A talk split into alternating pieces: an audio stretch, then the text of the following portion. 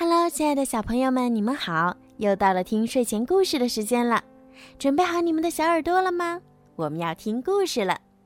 好啦，现在呢，小雨姐姐就要开始给你们讲今天好听的故事了。准备好了吗？最好的朋友，短裤熊和围巾鼠是世界上最要好的朋友，他们的友情清澈如水。又坚如磐石。要是围巾鼠肚子疼，短裤熊会马上为它调制一份草药。喝了这份爱心药，围巾鼠的肚子疼就会奇迹般消失得无影无踪，甚至不用去看医生。要是短裤熊身上生了讨厌的跳蚤，围巾鼠就会在它身上又抓又挠。在短裤熊被挠得哈哈大笑之前，这些不速之客就会自行离开。短裤熊和围巾鼠性格互补，堪称完美。短裤熊是个富有激情的大厨，而围巾鼠则是个不折不扣的小吃货。短裤熊是个邋遢大王，而围巾鼠则井井有条。短裤熊喜欢采蓝莓。而围巾鼠酷爱冒险，短裤熊乐于安逸，而围巾鼠勤快无比。短裤熊强壮高大，而围巾鼠敏捷灵巧。小兔妮妮、刺猬灰灰和小松鼠安安是他们的邻居，也是他们的好朋友。他们生活在一片独一无二的草地上，这里开满了黄色的小花儿。在一个阴沉沉的清晨，围巾鼠起床时一脚踩空了，先是被短裤熊的杂物绊了一下，接着又被短裤熊绊了一下，然后一鼻子栽进蜂蜜罐中。这罐蜂蜜可是短裤熊的宝贝，他每天晚上都要偷偷吃上一小口。嗯，真是够了。围巾鼠生气的在短裤熊的肚子上跳来跳去，醒醒，整理房间了，快点，快点儿！哦，不！短裤熊一边打着呼噜，一边嘟囔：“哼，我正做美梦呢，所有的东西都沾满了蜂蜜。这不是梦！”围巾鼠怒吼道：“是我的鼻子！”你的鼻子，短裤熊终于睁开了眼睛。哦，太好了，我能舔舔吗？可是围巾鼠已经怒气冲冲地走出了房门。短裤熊不知所措地待在原地，脑子里满是疑问：围巾鼠不许自己把它的鼻子舔干净，那它为什么要把鼻子浸在蜜里呢？短裤熊简单的吃了一顿早餐，才从刚才的争吵中缓过神儿。这时，围巾鼠把小兔妮妮、刺猬灰灰和小松鼠安安召集到一块儿，因为他实在受不了短裤熊如此懒散邋遢，整天只想着吃喝睡，不能再这样继续下去了。没问题，小兔妮妮大声应和着，翻了一个跟头。我会让短裤熊动作利索一点，每天早晨先跑一圈，然后再跳跳远儿、跳跳绳、爬爬高。嗯，我教他如何保持整洁。刺猬灰灰热心的提议：整理、清扫、擦拭，按计划进行，一切都将变得整洁完美。让短裤熊对冒险感兴趣也不是一件坏事儿。小松鼠安安说。那我就负责让他从吊床上走下来吧。哼，好极了！围巾鼠兴奋地拍手称赞。但是短裤熊对这个改造计划会作何感想呢？通知我该干什么就好了。短裤熊说：“现在还是让我先休息一下吧。”可，可是。维金鼠结结巴巴地说：“你今天不准备烤我最喜欢的小饼干了吗？”嗯，短裤熊犹豫地说：“我恐怕没时间烤饼干。维金鼠尽管有些失望，但也只能如此了，因为小兔妮妮已经一阵风似的跑来了，它要接短裤熊去锻炼身体了。注意啦！小兔妮妮大喊道：“我们开始长跑，一、二、一，一、二、一。”哦，让我看看你是怎么跑的那么快的！短裤熊央求道。小兔妮妮二话没说就跑给他看。再来一次，短裤熊央求道。小兔妮妮又跑了一次。接下来，短裤熊还想知道怎么在奔跑途中改变方向。小兔妮妮又跑给他看。然后，短裤熊又问怎么跳绳、怎么攀爬、怎么越过障碍赛跑。小兔妮妮全都做给他看。我还想再看一遍怎么跳绳。短裤熊说：“小兔妮妮再也说不出话了，气喘吁吁地躺在了草地上。短裤熊也没闲着，忙着铺野餐布。呵呵，做了那么多运动，我们得来点茶点，是吧？”小兔妮妮觉得短裤熊的建议非常有道理。第二天一大早，刺猬灰灰拿着海绵和地板刷跑来了。一把把围巾鼠从被窝里揪了出来。你要干什么呀？围巾鼠抗议道。整理房间呀。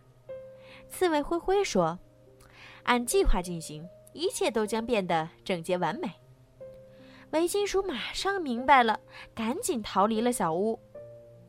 短裤熊热心地给刺猬灰灰搭手帮忙，他把围巾鼠的奶酪盒子拖到地下室。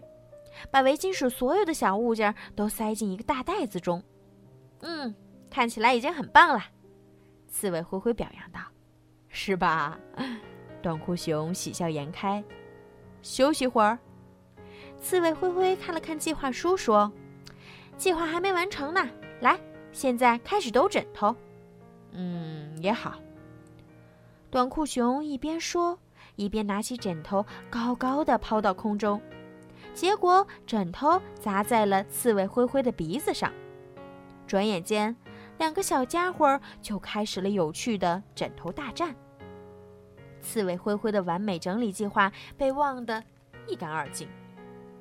这么折腾了一番之后，短裤熊得好好休息一下了，这是理所当然的。小松鼠安一路小跑着赶了过来，出发！小松鼠安大声嚷嚷着。一起去大冒险吧，在篝火旁大快朵颐，在危险前站立发抖。今天就让安安和短裤熊嗨起来！哦天哪，短裤熊深受感染。啊，你是个真正的诗人？诗人？小松鼠安惊讶地问。森林诗人？短裤熊点点头表示肯定。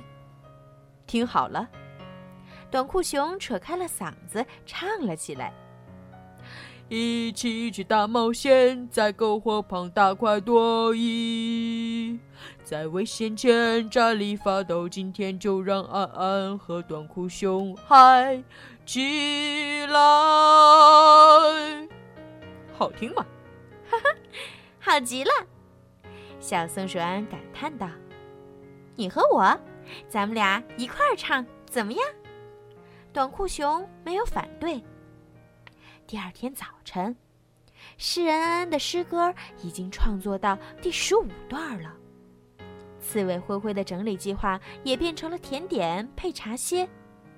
小兔妮妮则在短裤熊的吊床上悠闲地摇来晃去。围巾鼠被眼前的一幕气坏了：“你们在干什么呀？”他大喊道：“你们三个是要改变短裤熊的呀，而不是被他改变。”“哦，为什么要改变我？”短裤熊说：“因为，因为你不能再这么继续下去了。”伪金属斥责他说：“这是谁说的呢？”短裤熊继续问：“我。”伪金属大喊道：“我说的。”这样呀？哦。这样啊，短裤熊喃喃自语着，然后走开了。小兔妮妮、刺猬灰灰和小松鼠安安跟在他身后。哼，走了更好。维金鼠心想。他把短裤熊收集来的宝贝和所有的蜂蜜罐都归置到地下室。